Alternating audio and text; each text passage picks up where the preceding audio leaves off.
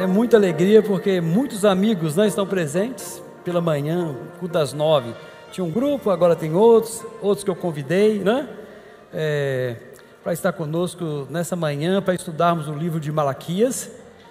É? Deus abençoe a todos vocês. É, é o meu retorno depois da pandemia, né? é, pregando. Já tem um bom, uns dois anos né, que nós não ficamos em contato, isso é maravilhoso.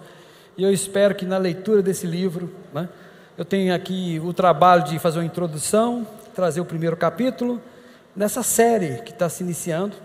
Nossa última série foi sobre a reforma, mas muita coisa está conectada.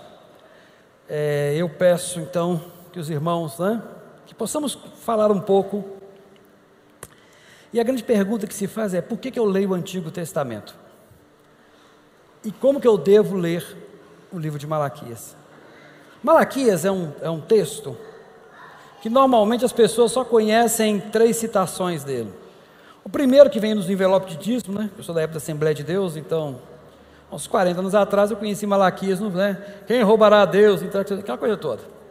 Você tem esse verso, Aí também, em época de Natal, de vez em quando aparece lá o 4.2, mas para vós que temeis o meu nome, nascerá o sol da justiça, né?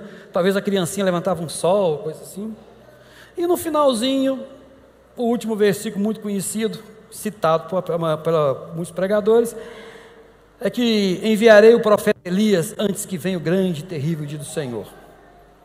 Então, basicamente, as pessoas só conhecem Malaquias, no máximo no primeiro, alguns mais com tempo de igreja no segundo e no terceiro versículo. E parece que o livro é só isso. E a pergunta sobre ler o Antigo Testamento é por que, que nós lemos? A gente não lê o Antigo Testamento, né? É, para pegar um monte de regrinhas e aplicar, até porque vocês não fazem isso. Porque se nós fôssemos aplicar todas, tudo que está escrito, Todo dia alguém tinha que colocar uma corda no pescoço, se lançar no fundo de um poço. Todo dia a gente tinha que arrancar os olhos. E olha que eu estou falando de Novo Testamento, hein? Não estou falando de Antigo ainda não. Se for Antigo é pior. Então, ou seja, se nós formos dizer que nós queremos na palavra de Deus e a seguimos, porque cumprimos tudo que está escrito ali, a coisa ia ficar muito difícil para nós. Porque o livro não foi feito para ser lido assim. Eu falei hoje pela manhã, no primeiro culto, o que é palavra de Deus? E talvez seja isso que vai nortear o, o motivo pelo qual vocês devem ler esse livro durante a semana e durante esse mês. O que é a palavra de Deus? Antigamente, antes das mídias, antes da facilidade da internet, hoje eu tenho, a gente tem acesso a tantas Bíblias, a tanto material. Assim, eu nunca na minha vida tive tanta, é, tanta coisa à minha disposição de graça, que é melhor ainda, igual eu tenho hoje. E eu nunca vi a igreja tão afastada da leitura das Escrituras, do estudo das Escrituras. É, quando a Renata falou sobre sola escritura, há dois domingos atrás, por causa desse pensamento da centralidade da palavra de Deus, da autoridade das Escrituras, né, nos, é, esse movimento gerou né, as condições para que nós tivéssemos várias versões de Bíblia, né, e que tivéssemos assim acesso ao texto. Isso custou sangue dos nossos irmãos, custou vida dos nossos irmãos. Então, a gente vê assim, hoje a palavra de Deus com tanta possibilidade e com tão pouco estudo. Então, por que ler? E como é que a gente lê então o Antigo Testamento? A gente lê o Antigo Testamento, e aí Malaquias está aí dentro, é com o objetivo de vermos o caráter gracioso de Deus. Em todo o Antigo Testamento é Deus que vai até a pessoa. Não é a pessoa que vai até Deus. É Deus que vai até o encontro de Adão depois do pecado. É Deus que ia, antes também, todo final de tarde, ele ia conversar com Adão antes da queda. É Deus que vai até Abraão, que fala com ele. É Deus que fala com Jacó, mesmo Jacó não merecendo, um personagem que a gente estuda. É Deus que vai ao encontro do pecador. E através do texto de Malaquias, nós vemos que Deus vai, vai até o seu povo quando Deus vai e, e manda um profeta, manda um mensageiro, manda alguém, não é que Deus quer punir. Quando Deus está indo, Ele quer falar, o caminho está errado, mas é possível resolver. É possível, né? Olha para mim. Então, as manifestações de Deus no Antigo Testamento demonstram o caráter gracioso de Deus. E é assim que a gente lê. A gente não lê o Antigo Testamento procurando. Aqui está dizendo que eu não posso andar três passos para frente, nem três passos para a direita, nem para a esquerda, e que devo fazer isso. As pessoas, tem pessoas que selecionam o Antigo Testamento apenas para oprimir o irmão, para oprimir o membro da, da comunidade, para justificar um ato injustificável socialmente, tá? Mas foi para é para isso que o texto existe?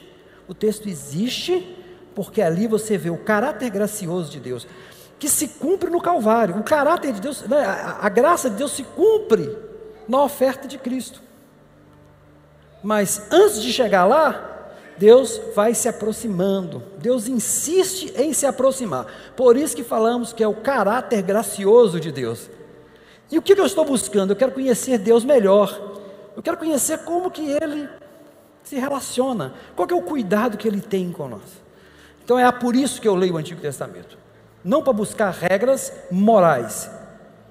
E também outra coisa que nós temos que falar é como esse texto vai falar sobre oferta e dízimo, muita gente, né? Muita gente é, vai confundir oferta e dízimo da igreja de hoje com a oferta e dízimo do tempo de, dessa mensagem. São dois momentos diferentes naquele tempo, qual que é a grande oferta que a igreja tem? Você sabe qual que é a grande oferta da igreja? Chama-se Jesus na cruz do Calvário. Foi a oferta pelo pecado, onde o próprio Deus se encarna, ele se entrega, então ele é a oferta, ele é o sacerdote que entrega a oferta, ele é o intercessor, depois junto a Deus, então a grande oferta da igreja se chama Jesus. Não sobrou oferta para você, meu querido. Oferta cultica. Nesse tempo, levar animais para serem. Porque o que é o culto do Antigo Testamento? É trazer, é porque, porque você peca, como todos nós pecamos. Então você, se aqui fosse né, um templo, primeiro você não teria acesso a esse lugar aqui, estaria que está bem longe, porque aqui é só um lugar só para sacerdote. Então você traria o animalzinho ali na entrada, eu pequei, está aqui o animalzinho, o sacerdote entra, passa a faca no animal, tira a vida dele por sua causa, pega, pega o sangue, entrega para o sacerdote uma parte, para ele fazer uma aspersão, parte da carne vai ficar para é, o sustento daqueles sacerdotes, porque eles não faziam nada além disso, eles tinham cuidado do templo e Deus proibia que eles tivessem qualquer atividade paralela. Então eles não podiam ter um campo, eles não podiam ter uma casa deles só. Por isso eles precisavam ser sustentados. Aí eles matam o bichinho lá, pá. Aí esse sacerdote vai, pega um pouco do sangue, asperge em alguns lugares. Uma vez no ano, mata, todo mundo se reúne, porque é o pecado da nação. Entregam um, uma oferta especial. O que é a oferta? É a vida de um animal ou grãos decorrentes de uma boa colheita, mas normalmente é de um animal, é a vida de um pela sua vida. Isso que é oferta no Antigo Testamento. Então, quando, é, quando esse profeta, quando esse mensageiro começa a falar que eles não estão entregando as ofertas, significa que eles, não, que eles estão quebrando o culto a Yahvé. É como eu chegasse e negasse a ação de Cristo na cruz do Calvário. Você está entendendo? Porque o único caminho que eles tinham era levar aquelas ofertas. Se não tem aquelas ofertas, você não está cultuando Yahvé. Se você está levando qualquer oferta que não é adequada, você está cultuando mal Yahvé. Entendeu? Então nós estamos em momentos diferentes. O dízimo ali, no Antigo Testamento, funciona como uma parte que fica para o templo manter a sua estrutura e todas as tribos que trabalhavam. Uma parte desse dízimo, eles se reuniam anualmente para fazer um grande banquete e chamar órfão, viúva, necessitado, oprimido, estrangeiro, para comer e se alegrar com Deus. Esse dízimo significava também que Deus tinha abençoado as colheitas, né? que as colheitas foram boas, que o alimento chegou. Então era uma forma, todos os povos daquela época faziam ofertas aos seus deuses de alimentos, só que eles acabavam, entre as ofertas, tendo cultos pagãos, né? prostitutas cultuais para poder agradecer os deuses, né, fertilidade.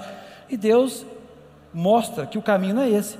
era o reconhecimento de que Ele que deu a chuva, Ele que deu o solo perfeito, sem, sem, sem lava, sem nada. Então, esse é o contexto de dízimo e oferta no tempo de Malaquias. Você não pode ler esse livro trazendo hoje. Hoje nós não temos um campo, não temos nada. As, é, nós somos orientados pelas ofertas, não porque são sacrifícios, mas é uma forma de demonstrar amor, acolhendo os irmãos necessitados, cuidando da estrutura da igreja. O objetivo nosso não é fazer um culto no sentido de estou pedindo perdão aos pecados, ou estou conseguindo algo de Deus. Não. É, Paulo apresenta isso como uma forma de exercício da fé, uma demonstração de fé, mas não fé no sentido que eu vou comprar bênção, em relação à comunidade, em relação ao necessitado. Nós estamos falando de dois cenários diferentes. Então, na hora que eu estiver falando sobre ofertas e dízimos aqui, que vai aparecer no texto, é nesse contexto que eu gostaria. Qual que é o contexto do livro de Malaquias? O povo de Israel tinha retornado, né, da Babilônia. São todos Israel? Não, porque não foi todo mundo que foi levado. Foi levado a classe média alta, as pessoas com formação, pessoas que tinham habilidades. Quem quiser saber essa história, vai no livro do Segundo Reis, que lá vai ter detalhes. Então eles levam o povo tchan, da, de Israel para Babilônia e deixa os pobres, necessitados, pessoal, só para poder cuidar do campo. E Deus fala: Eu fiz isso porque vocês não respeitaram os meus sábados. A instituição do sábado era uma forma de descansar a terra e descansar o povo. Vocês foram opressores, vocês foram malignos com as pessoas, vocês não honraram a herança que eu dei para vocês, então eu vou tomar. Mas Deus é misericordioso. Quando eu falei que a graça de Deus é grande, Ele pune, mas Ele também dá uma esperança e traz esse povo de volta. Então já tinha um povo lá, e chegou a turma, né? Voltou a turma que sabe ler o hebraico, a turma que conhece de outras habilidades para fazer a nação se tornar nação, eles descem. Só que depois que eles chegam, eles reconstroem o templo e bate uma deprê neles, que eles olham para o templo e lembram que o templo de Salomão era magnífico e agora está aquele, assim, cara, puxa vida, né? O templo significava a honra, a glória de um povo, e aquele templozinho meia boca, diz que eles choraram, porque falaram assim, nó, puxa vida, não é isso que eu esperava. Sabe aquelas coisas? Não, bate aquela sensação quando a gente está no meio de alguma coisa, voltou, não vai ser aqui, não é aquilo que eu esperava. Em vez de, de, de perceber a graça de Deus, por ter tragos de volta, por ter dado à terra, dado a oportunidade deles tentarem de novo, eles se prendem ao que ao físico, ao que eles estão olhando, porque culturalmente eles não conseguem perceber a graça de Deus que não seja através de coisas muito aparentes, tá? Se nós estivéssemos no lugar dele, a gente faria a mesma coisa, não preocupa não. Né? Nesse ponto aí nós somos muito parecidos. Todos nós. E aí tinha, é, também é possível que duas pessoas importantes, né? É, por gente falar, o, o, o, texto de Malaquias é o culto sem adoração, e nós vamos explicar isso ao longo dessa, dessa série.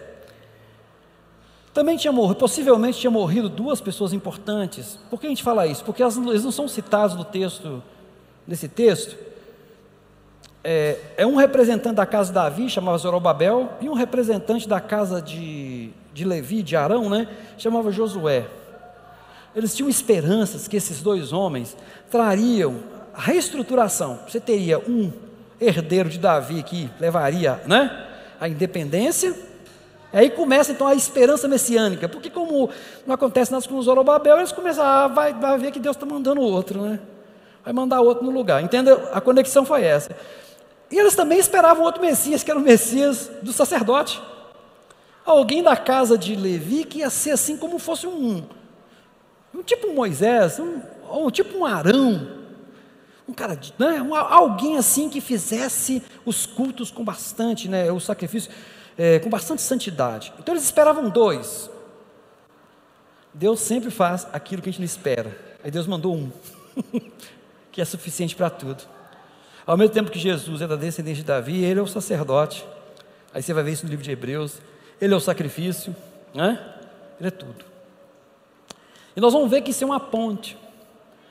Esse texto tem algumas particularidades, porque eu até pedi para o Bruno colocar a versão da ARA, é a revista Almeida, Almeida Revista Atualizada, e não a, a transformadora que a gente tem usado. É porque tem gente que pergunta assim, qual é a melhor Bíblia para se ler? É a pergunta mais difícil que pode fazer para mim. Eu vou falar assim, depende do texto, né? Depende do pedaço da Bíblia, eu vou dizer que tem uma tradução que está mais próxima do que outra, está melhor. Uma tradução está mais compreensível do que outra. Mas eu não quis usar essa outra Bíblia porque ela, ela insere algumas palavras que não tem no, no texto em hebraico, não por maldade, mas é para facilitar para as pessoas e tomam também algumas decisões teológicas. Grande o nome desse livro no hebraico é Mauahi, Mauahi, né? e vai virar só Malaquias lá depois do texto da Vulgata Latina. No texto grego, ele é chamado de o, o nome que se dá a Malaquias é Ângelos, porque de onde vem a palavra anjo, né? Que significa mensageiro mensageiro. Então o texto diz o seguinte: a palavra do Senhor, né, um mensageiro. Então ó, existe muita gente que até acredita que, que o Malaquias não é o Malaquias uma pessoa, mas é uma pessoa que pode ter sido Esdra, qualquer outra pessoa que recebeu o título, meu mensageiro. Tanto que o nome dele é repetido no capítulo 3 de novo. Né? Naquele tempo, meu, eh, Deus, é, no capítulo 4, enviarei o mensageiro. Ele usa o mesmo nome de Mala, que, que é usado para Malaquias. Então, há essa dúvida. Então, como a Bíblia, essa versão já coloca profeta Malaquias, como ele fosse uma pessoa, eu falei assim: não, isso aí já é uma opção teológica do grupo, eu prefiro voltar para o texto né, que põe, que deixa em aberto. Isso é, isso é bobagem minha, mas preciosismo. Mas até porque se eu falasse que talvez Malaquias não é profeta, mas o Malaquias é um título de alguém, alguém vai, na minha Bíblia está escrito aqui o profeta. Tá bom? Então, para evitar que essa confusão, assim, eu vou utilizar uma tradução mais coerente com o texto original, tá? Não. É só por isso. E o capítulo 11 também nós temos uma questão temporal lá que é importante. Por esse motivo eu achei por bem usar é, essa versão. O que, esse, esse livro vai trabalhar sobre alguns aspectos. Ele vai falar sobre a corrupção da aliança de Levi, e a profanação da aliança dos pais. O que, que vai acontecer? Vocês entenderam o que é, que é culto, o que é, que é o culto antigo, né? Culto antigo não tem nada a ver com a gente tocar música, pregador falar, nada disso. Ou se fosse na igreja católica, né? Ouvir lá, receber a, Eucaristia, nada disso, nada disso. Culto é derramamento de sangue em favor dos pecados. Levar ofertas e ofertas aí, os grãos, né? É, sejam por voto. E por isso haviam regras que Deus deixou no livro de Levítico, aquele livro que ninguém gosta de ler, tá bom? Ninguém, gosta, ninguém tem paciência para ler o livro. Mas esse livro vai explicando como é que você pode dar as ofertas, que tipo, mas sempre fala, ó, tem que ser coisa, tem que ser coisa pura. Aí alguém fala assim, tá vendo? Deus só quer o melhor, irmão. Então você tem que dar a melhor oferta. Cara, nada disso. E a melhor oferta porque está querendo tirar um valor maior do seu bolso do que, né? do, que, do que você pode intencionalmente entregar. Isso é deturpação do texto. Todos os povos antigos ofereciam sacrifícios e não tinham o hábito de oferecer sacrifícios que não fossem bons sacrifícios. O que é um bom sacrifício? É um animal, normalmente um primogênito, porque primogenitura significava para eles, né? Uma coisa assim, o top, que fosse macho, que também essa ideia né, de ser macho era uma coisa importante para aquela sociedade. Então eles davam o melhor. O que, é melhor para você? Ah, o melhor para mim esse aqui, ó, forte, gordinho, né, nasceu é, de tal raça, isso é o seu melhor. Então entrega isso pelo seu pecado. Entenda que é tudo pelo pecado. Isso é o que tinha para eles na época.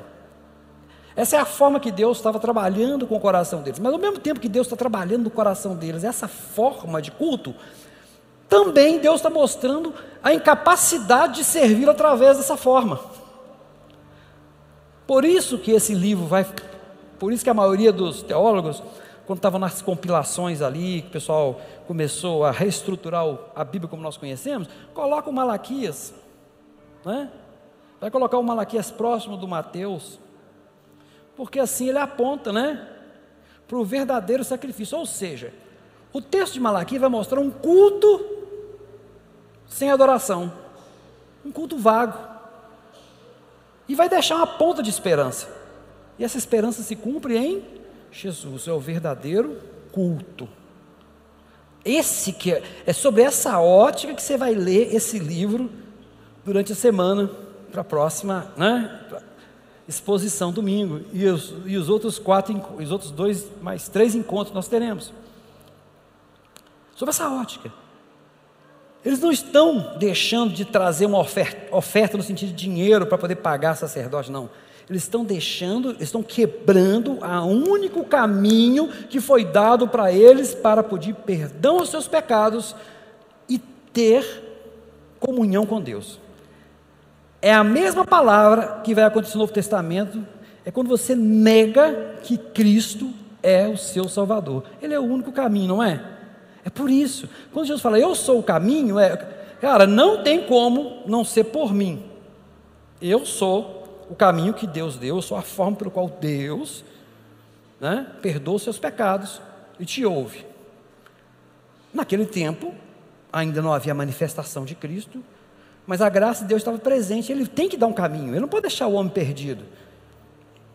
E Deus, e no projeto de Deus, vocês vão ver que isso vai ser mostrado em Malaquias, era para que eles servissem tão bem a Deus, que os outros povos iam arregalar os seus olhos e falar: cara, esse povo é diferente. Olha, olha a relação, e esse Deus deles é um Deus bacana, hein? Olha a relação que eles têm. Percebe? Você notou que no Novo Testamento fala assim: e assim conhecerão que são meu povo? Quando vocês amam uns aos outros, notou essa ideia de que, havendo amor entre os membros da comunidade, havendo. As pessoas de fora reconhecem que Deus é Deus? É chocante isso, né? Quando é, foi perguntado, vocês já viram Jesus, né, aqui no culto? Aí o irmão manda olhar um para o outro, assim, o amor de Deus expresso ali, da igreja. Então, a, a ideia da igreja é essa: a igreja só é igreja quando ela exercita o amor, primeiramente entre ela até. Porque é impossível você exercitar o amor até para fora, você não consegue nem exercitar o amor para dentro. É o básico, não é? Então, se vocês amarem uns aos outros, eles saberão que eu sou Deus, saberão, né? Mas Deus, isso não é novo, não. Atenção, o Evangelho tem nada de novo, tá, gente? É só a leitura correta daqui da promessa de Deus feita lá atrás. Deus tinha essa esperança, era dada essa esperança. Se vocês me servirem mesmo de verdade, os outros povos virão até. Sabe aquele negócio? Virão. Depende de vocês. E aí nós vamos começar o texto. E agora é o seguinte: quando você tem uma quebra do culto, quando você quebra o culto, quando sua relação com Deus está contaminada, as suas relações interpessoais também. E nesse texto não é diferente. Porque durante o texto ele vai falar assim: Olha, eu abomino o que vocês estão fazendo. E mais à frente, a partir do capítulo 2, ele vai, ele vai falar sobre as questões do marido que trai a esposa, do marido que dá o divórcio para a esposa, e aí de novo abre o parênteses. O casamento naquela época tem um, uma diferença muito grande da nossa. Uma mulher sem filho naquela época não pode se comparar ao nosso tempo. Uma viúva naquela época não tem nada a ver com o nosso tempo.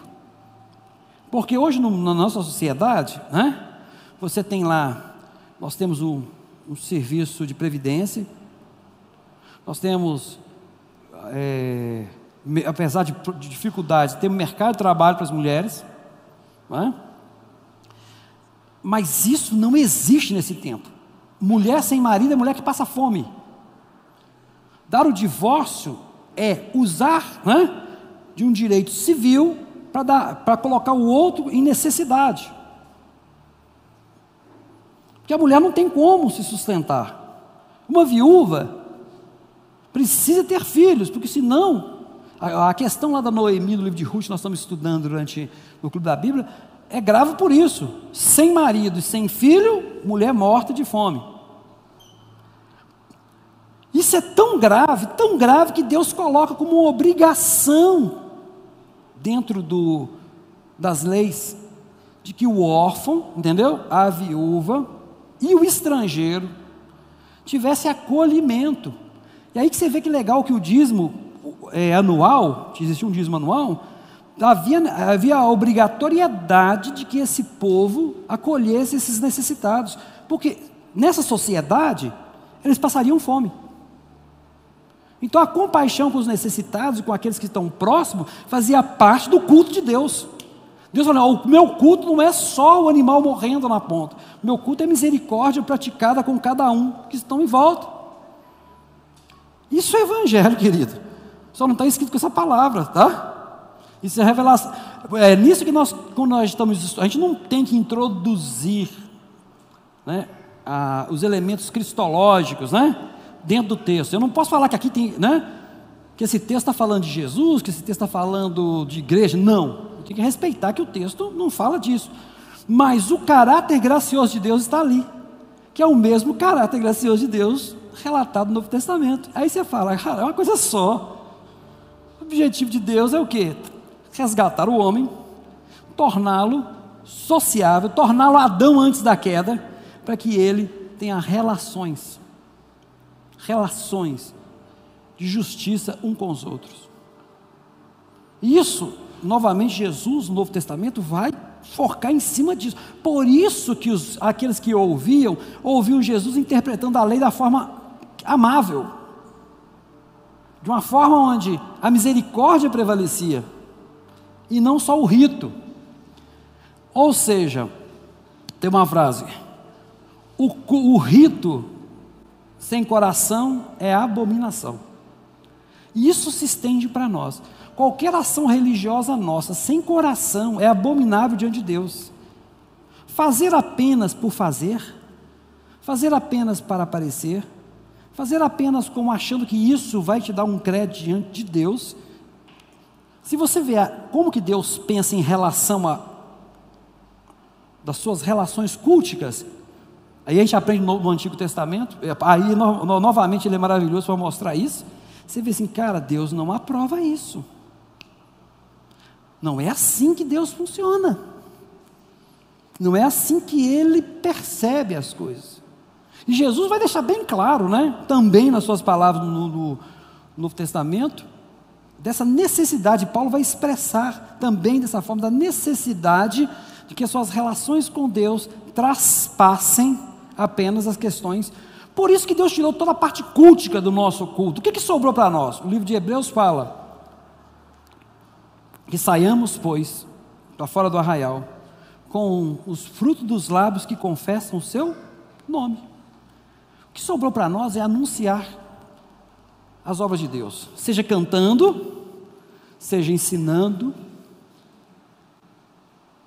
e principalmente vivendo o anúncio, né, dos, né, o fruto dos lábios que confessam, né?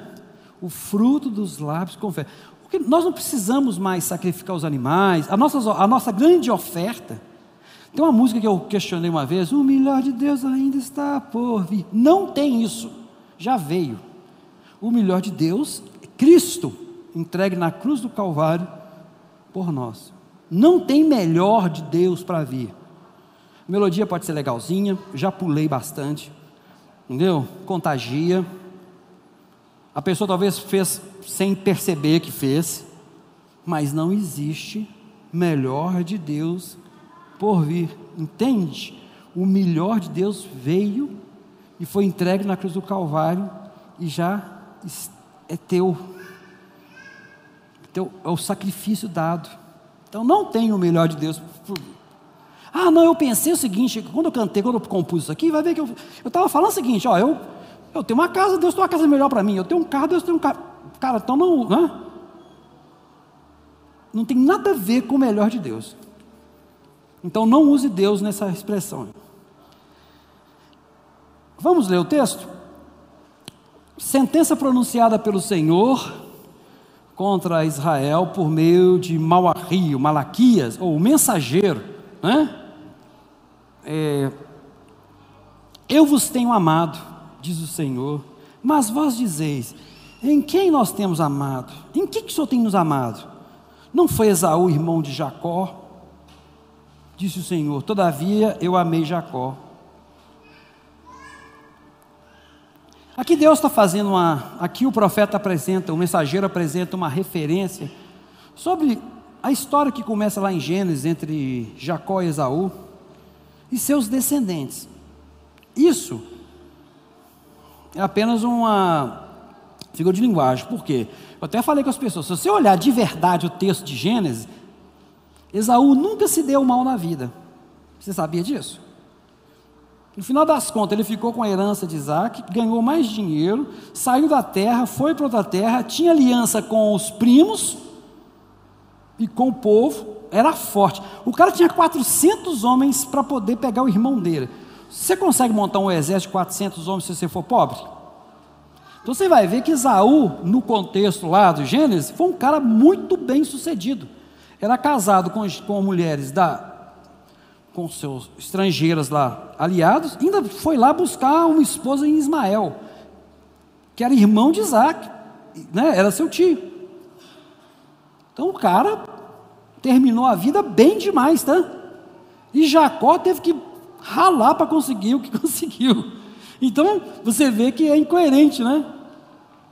Não estão falando do personagem Jacó e do personagem Esaú, mas da descendência. Esaú, os, os descendentes de Esaú, quando houve, quando Deus usou a Babilônia para castigar Israel, Judá e levá-la cativeiro, os descendentes de Esaú, que são, são, são família, né? Não tudo da mesma família, o que, que eles fizeram? Ajudaram os babilônicos, mostraram os caminhos, e quando alguém, algum judeu fugia, eles prendiam e entregavam. Isso trouxe para o coração de Deus Deus ficou irado com isso. E por esse motivo, ele fala: por esse motivo, eles nunca mais serão nação. Tá bom? E Deus quer falar o seguinte: olha, vocês erraram como eles erraram, mas eu trouxe vocês de volta e coloquei aqui e eu os puni. Isso demonstra que eu amo vocês, não? O, o, o mensageiro, o Malaquias, ele vai usar um argumento assim: ele apresenta uma acusação Aí ele apresenta a réplica de quem ele está acusando, e depois tem a tréplica, que seria ele estaria apresentando assim: ó, oh, em que, que você nos ama? Eu amo vocês, eles perguntam: em que, que você nos ama? Aí ele vai e fala: por isso e por isso. Esse método literário ele vai usar durante todo o discurso dele, é assim que ele vai construir o texto. Vamos perceber sempre isso. Ele apresenta o que Deus fala, o que Deus vê, ele aí depois ele registra o que seria teoricamente a resposta e já vem a contra-resposta, ou seja, fecha os argumentos. Essa é a estrutura literária do texto, tá? Aí ele diz o seguinte: Eu aborreci a Esaú, verso 3, e fiz dos seus montes uma assolação e dei a sua herança aos chacais. Se Edom, aí ele está falando, Edom é o nome que se dá a Esaú também disser: Fomos destruídos, porém tornaremos a edificar as ruínas. Então diz o Senhor dos Exércitos: Eles edificarão, mas eu destruirei. E Edom será chamado terra de perversidade e povo contra quem o Senhor está irado para sempre. Os vossos olhos verão e vós direis: Grande é o Senhor também, fora dos limites de Israel. Ou ele fala: Gente, eu não sou Deus só de vocês, não. Eu faço juízo sobre qualquer nação.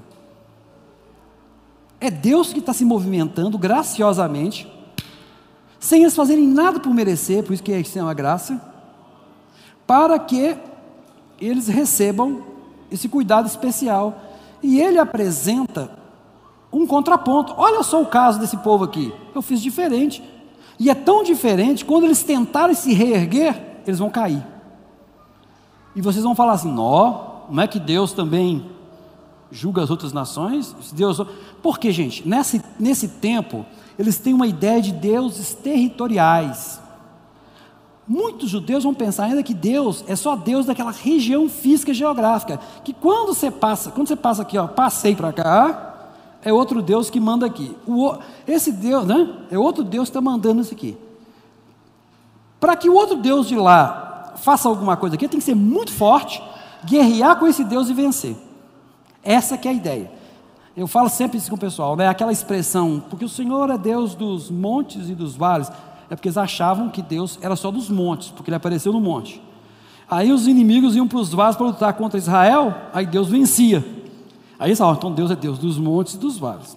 Então por isso que ele fala aqui, olha, vocês vão ver que eu sou Deus, não é só desse pedacinho de terra de vocês não, tá? Sou Deus. E aí, ele começa então usando essa técnica. O filho honra o pai e o servo a seu senhor. Isso é uma primícia, não é? Sim. Se eu sou o senhor de vocês, que respeito vocês têm comigo? Diz o Senhor dos Exércitos. E se eu sou servo, né? Por que vocês não me servem? Vós sacerdotes, que desprezai o meu nome, vós disseis, em que desprezamos o seu nome? Que é isso, Deus? Você está nos acusando de quê? Eu estou falando tudo certinho.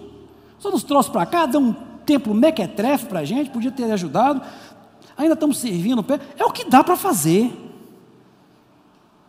Não é assim? Essa sensação que a gente tem vivendo muitas vezes esse momento de dois anos. Deus, é o que deu para fazer, Deus. Não é? O Senhor deixou esse negócio acontecer, piorou. O negócio ficou muito, né? A quem? É o que está dando para ser crente, por enquanto é isso. Isso passou no coração da gente.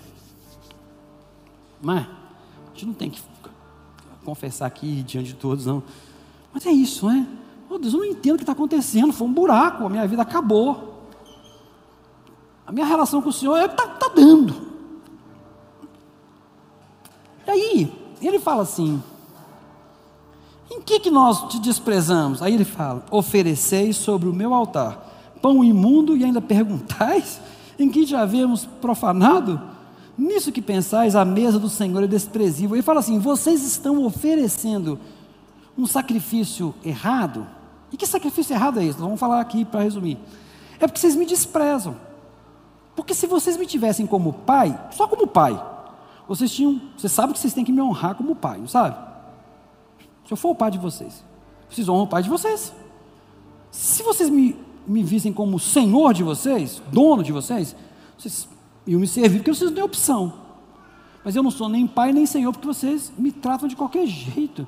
Vocês demonstram que eu não sou porque vocês me tratam. E como é que é?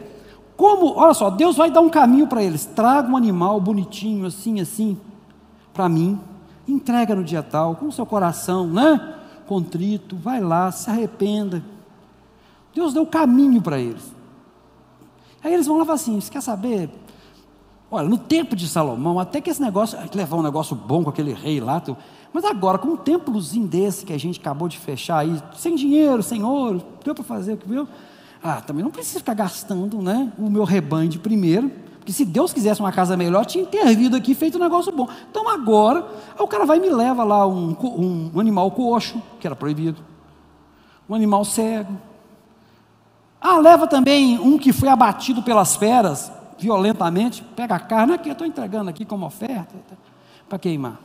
E pior, o sacerdote aceitava. Porque também, no fundo, eles estavam. Ou seja, o povo errava. O livro de Malaquias vai falar sobre o sacerdote, sobre o ofertante. Vai trabalhar sobre essas relações. Está tudo acabado. Tanto aquele, o ofertante, quanto aquele que recebia a oferta.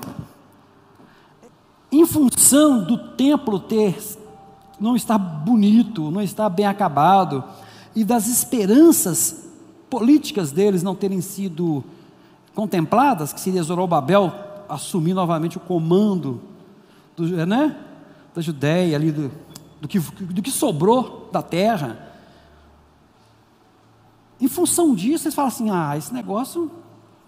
O Ezequiel falou que o templo dele ia ter uma glória assim, né? E não teve. Não estou enxergando esse negócio.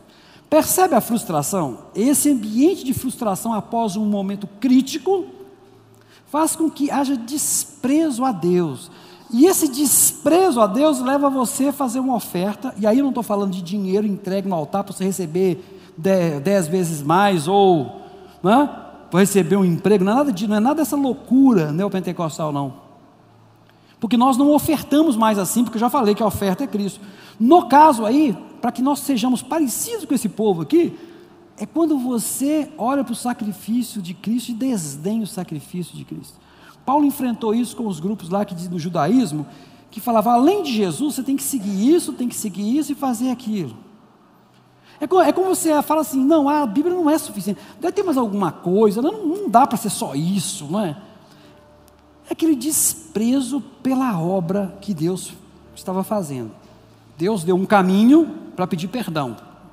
Então, sacrifício e oferta é isso: caminho de pedido de perdão, caminho de reconciliação. Eles, né?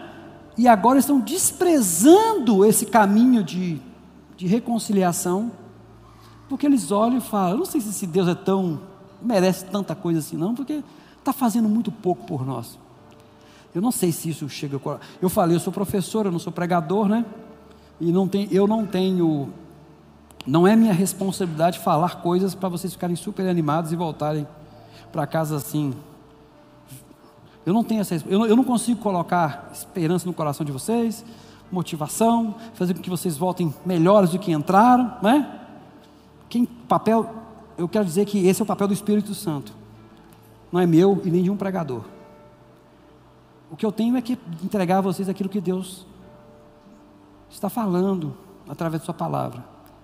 Daí para frente, querido, é, o Espírito trabalha no seu coração. Então, é, vocês vão ver sempre que eu volto a ser professor o tempo todo, não é? Porque não tem jeito, é o dom que Deus deu. Então eu não vou ir além disso, né? Daquilo que Deus me deu. Então é essa, essa relação. Essa é a questão cultica aqui.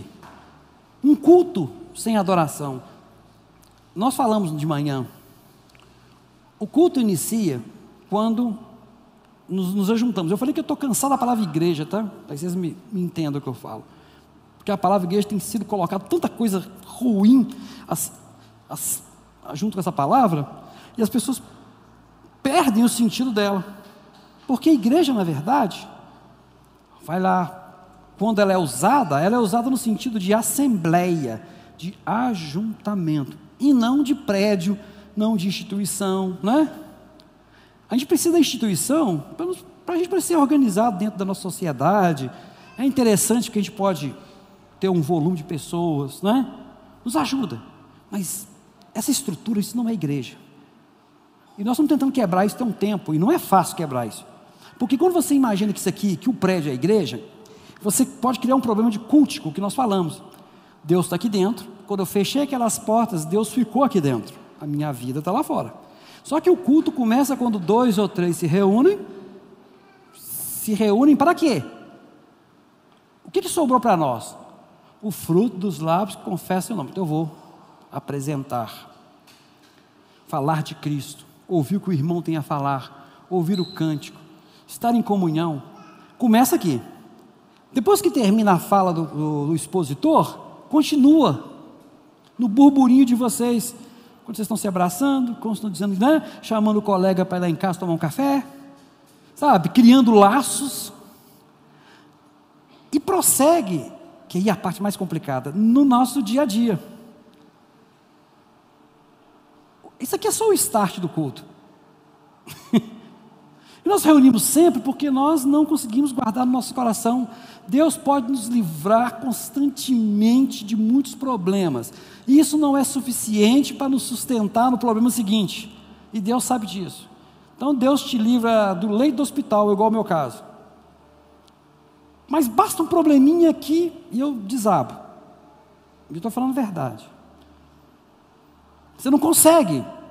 Isso é o pecado, sabe? Que ainda estamos ali, ó, dando mais ouvido as sensações exteriores do que na crença. É o caso, eu estou olhando para o templo lá atrás, e o templo está, não está bonito igual era antes. Logo eu associo que Deus não está tão, não é tão importante quanto antes, ou não é tão poderoso quanto antes. São essas relações. Então, nós vivemos um momento assim. Mas a palavra chega para nós, o profeta traz a palavra como foco de esperança. Como eu falo da graciosidade de Deus no Antigo Testamento, é que apesar do pecado do homem, Deus insiste em cuidar desse homem. É aí que você vê o grande amor de Deus expresso no livro. Então, quando nós formos ler oferta, dízimo, dentro do texto, que nós vamos chegar lá, no capítulo 3, é sobre essa ótica, a ótica cultica. Então, ô Clélio, nós podemos defraudar Deus sim, quando você se movimenta para que, quando você movimenta na interrupção da comunhão dos santos com Deus. Sabe? Qualquer movimento em direção a fazer é aquilo que Jesus vai falar, se você fizer um pequenino desviar, né? melhor seria amarrar, igual eu falei, uma corda no seu pescoço, colocar uma pedra e se afundar. Deus não está, Jesus não está incentivando suicídio, por favor. Isso é uma figura de linguagem que diz, cara, o suicídio é algo ruim. Mas você quer saber uma coisa pior do que suicidar? Porque na cultura judaica também o suicídio é, né? É você pegar um pequenino, alguém que precisa de apoio, é, um pequenino na fé, e desviá-lo, desmotivá-lo, ensiná-lo errado, fazer com que ele perca a sua essência. Se você está achando que suicidar é algo grave, e que é, você não tem ideia do que, é desviar o outro, tirar a fé do outro, maltratar a fé, sabe? Aquela. Você não tem ideia de como isso desagrada a Deus. Essa que é a, se você for fazer uma leitura cuidadosa, você vai chegar nesse ponto. E é isso, né? Quando, aí até o verso 8 é sobre os animais.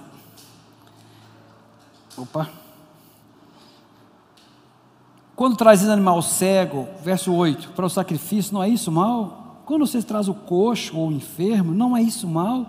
Ora, apresenta teu governador, acaso terá ele agrado? Ele fala assim: vocês têm coragem de oferecer o que me oferecem para o governador de vocês hoje? Vocês têm capacidade de entregar isso para ele?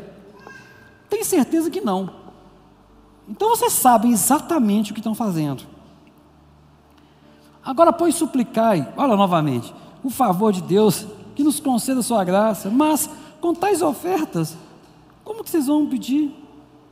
Se vocês estão chegando à conclusão de que a coisa está ruim, vocês poderiam pedir, né? Mas com esse tipo de procedimento. Aí ele fala: tomara que houvesse entre vós quem feche as portas e que não acendesse em vão ou debalde o fogo no meu altar. Eu não tenho prazer. Isso é importante. Tem comunidade, tem igrejas que eles têm feito tanto mal para o nome de Jesus, têm desviado tanto as pessoas do caminho, que Deus falaria assim: melhor você fechar as portas do que continuar profanando o meu nome, dizendo aquilo que não é verdade, associando a mim coisas que eu nunca falei. E nós não vamos falar de comunidades são essas, que pessoas são essas, porque isso não traz nenhum benefício. Mas você sabe do que eu estou falando, né? De pessoas que colocam, põem Deus numa caixinha e ele age conforme a oferta que você coloca em dinheiro, segundo a visão deles que falam, Deus, vou jogar Deus na parede, porque ou ele me dá, eu vou pular no escuro, ou Deus me ajuda ou me ajuda. Senão a palavra dele é mentirosa. Sabe essa ideia, essas pregações em que coloca que Deus tem a obrigação, a obrigação de me abençoar? Você não é Deus? Né? E aí no verso 11, que é o verso pelo qual também eu escolhi Ara, tem uma passagem que diz assim: mas, desde o nascente do sol até o poente, é grande entre as nações o meu nome. E em todo lugar lhe é queimado incenso e trazido ofertas puras, porque o meu nome é grande entre as nações, diz o Senhor. É, há, há um divergência entre muitos que estudam esse texto. Tem uma palavra chamada, uma palavra lá importante que é mugash. E essa palavra, ela, ela é um particípio, então ela não tem o tempo. Ela pode estar no presente, pode estar no no passado ou pode estar no futuro. É o contexto que vai definir. E esse trazer, ele foi traduzido na SBB como o que é apresentado, na área, o que é trazido. Na ACF, que é a Almeida Corrigida Fiel, se oferecerá. Na NVT, oferecem, são trazidos. Na Bíblia de Jerusalém também eh, denota, denota futuro. Porque alguns teólogos entendem que isso aqui é um trecho messiânico, que está falando da igreja, mas eu quero dizer que o Malaquias não tinha, o mensageiro não tinha ideia disso. E, e o tempo verbal aqui, está, é, os verbos que vão reger essa sentença, estão todos no perfeito, naquilo que se completou. E naquele momento ali, não, não tem nada para se fazer. Mas você pode interpretar essa parte da seguinte forma: olha, vai chegar o um momento, ou nesse momento, vocês estão achando que vocês estão com a bola toda, tem gente que me serve, tem gente que me honra. E, quero entender, e vocês querem entender que nessa época os judeus não voltaram todos para Jerusalém, ficaram gente espalhada para tudo quanto é lado. E havia também pessoas de outras nações que entendiam que o Senhor era Deus. Ele fala, cara, estou dando a oportunidade de vocês terem o tempo, estou dando a oportunidade de vocês cultuarem aqui, e vocês estão fazendo isso, sendo que tem estrangeiro que com um pouquinho só que conhece de mim, eram poucos, né? Mas tinha. Então, o, ele está tá falando nesse contexto, mas quando a gente vai ver toda a leitura do texto, a gente percebe que faz um apontamento, né? Para um tempo futuro, em que vai ser pleno, onde todas as nações. E ele vai usar um, um jogo de palavras que ele fala assim, ó, do poente, do nascente ao poente do sol. Na, na, eh, na NVT, vai ser, acho que do Oriente ou Ocidente, eles vão usar outras palavras, não vou usar sol no texto, não, mas tem sol no texto antigo. Vai acontecer isso. Lá no capítulo 4, ele vai falar sobre o sol da justiça. Então, a palavra sol aparece em dois momentos no texto. Quando ele vai falar aqui dessa relação de culto e quando ele fala da promessa do sol da justiça. Ou seja, vai haver um sol. E isso depois você vai perceber no livro de Apocalipse, que tem uma conexão, porque a cidade santa não precisa de sol, porque Cristo ilumina. É o sol da. Né? Essa, então, isso já é um, é um trabalho, que, isso não é um trabalho exegético, nós estamos bem, bem, bem né, na interpretação aqui, já indo camadas acima, enxergando o texto como um todo, das interrelações que a gente faz enquanto leitura cristã do texto. Mas nesse momento ele está falando que tem gente espalhada por aí que, te, que serve melhor do que, do que eles. E isso é um contraponto porque Jerusalém era um lugar de, de culto, né? Jerusalém é um lugar de culto. E para finalizar, vou pegar só quatro minutos. Eu, tava, eu não falei domingo de manhã, mas eu quero falar uma coisa que eu tenho depois que a gente fica do período lá do Covid, o meu emocional fica assim, estou chorando demais, sabe? Qualquer coisa estou desabando. Então eu ouvi uma música no YouTube, eu um, um, que as meninas ouviram bastante lá em casa, não porque querem, mas porque eu acabo ouvindo, e mostrei para alguns amigos.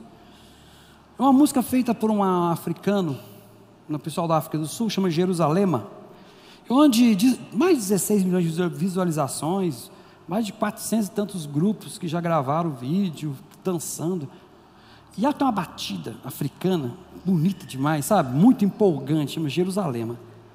Aí eu, dos africanos, e era num lugar pobre, e tem vídeos onde tem um lugar muito pobre, cara. Você fica assim assustado da pobreza, e o pessoal dançando, sorrindo. Aquilo me chamou a atenção, eu fui tentar ver assim, cara, de onde vem essa música? pesquisando a letra. E a letra, e isso contaminou sacerdotes católicos ao longo do mundo, pessoas, pessoas que não creem em Deus, cristãos também, pessoas que só estão lá dançando porque o ritmo é bom. Moço, aí quando eu fui ver a letra, é Jerusalém mesmo. É Jerusalema, né? Mas o nome, aí é, é em Zulo, um dialeto sul-africano. E a música significa Jerusalém que é do alto, me protege, eu não sou daqui, Jerusalém anda comigo. É isso. O cara simplesmente fez uma música sobre Jerusalém. E nós entendemos que, para nós cristãos, Jerusalém não é aquela cidadezinha de turismo é, que virou turismo religioso de cristão, não. Tá? A nossa Jerusalém é aquela que desce do alto. Fala, né? Apocalipse. É, é aquilo que falou, né? na casa do meu pai há muitas moradas. Então eles estão falando, eu não sou daqui. Eu não sou daqui. Anda comigo, né? Cuida de mim.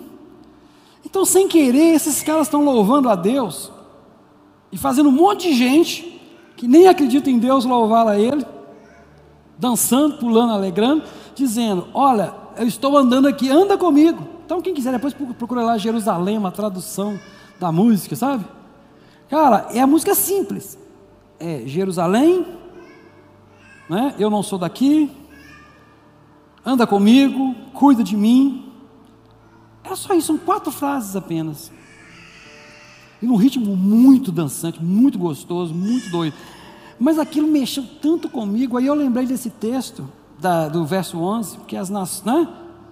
as nações, se nós não louvamos a Deus verdadeiramente, se nós não nos entregamos verdadeiramente, se nós não praticamos um culto, cara, Jesus falou: as pedras clamam. Deus não precisa de nós para ser agradecido, porque Ele é Deus. A graça dele, nós é que somos privilegiados de, da graça dele se apresentar para nós, nos apresentando plano. Isso aconteceu lá e acontece aqui. E essa música me chamou muita atenção por ser algo. Entenda bem, nem sei se quem, o compositor é cristão, a menina que canta também não, é, não deve ser, tá? não pesquisei, mas o texto me chamou a atenção porque a pessoa, mais de 16 milhões né, de visualizações e pessoas no mundo todo fazendo todo tipo de coreografia, mas o texto cantando. Ontem eu vi um sacerdote mexicano, da igreja católica, né? Com o povo dele lá dançando e trocando de roupa, com roupa, com roupa do, da cultura mexicana, né? E, e, esse, e esse padre ainda faz um comentário. Uma música que se tornou quase que universal aqui, de gratidão a Deus, nesse período de pandemia, de Covid, onde as pessoas perdem a esperança. Eu veio de um grupo, lá da África do Sul. Tá? E você vai ver vídeos super elaborados e vídeos no, na, no meio do chão de terra. Podem estar dançando sem saber o que estão dançando. Podem estar cantando sem saber o que estão cantando. Né? Mas Deus gritou no coração deles. A resposta para essa confusão de vocês está no alto, não está aqui. Viu como é que Deus é gracioso? Conosco até hoje. É um mensageiro. Não pode falar pela boca de um pastor, não pode falar pela boca de um cristão, falar para a boca de um compositor da África do Sul, que cria uma música, a outra canta, e um monte de gente fica ouvindo, né? Do cuidar de Deus. É sobre isso que nós vamos falar durante essa série, sobre o culto de Deus, o culto, né? Sem adoração. Porque adoração é aquilo que Deus fala. Você me reconhece mesmo? Você me, me vê como seu pai, como seu Senhor? Se não existe isso, não existe culto. Que os irmãos voltem para casa cultuando a Deus, porque o culto não interrompeu, só com o preletor encerra a palavra de hoje, não é? O culto vai continuar e continue com vocês. E que Deus nos sustente e que saibamos, né? Nós somos da Jerusalém do alto, né? E que essa Jerusalém que representa a graça de Deus, o amor dele, cuide de nós todos os dias. Que possamos lembrar: eu não sou daqui, eu estou indo para um lugar melhor. Eu sou de um lugar melhor. É isso que nos sustenta, é a esperança do porvir. Que é uma mensagem que saiu da igreja, parece. Mas os momentos mais difíceis, é essa esperança que nos sustenta. Que a graça de Deus, a comunhão do Espírito Santo, né, estejam com todos vocês nessa manhã de domingo. Deus abençoe.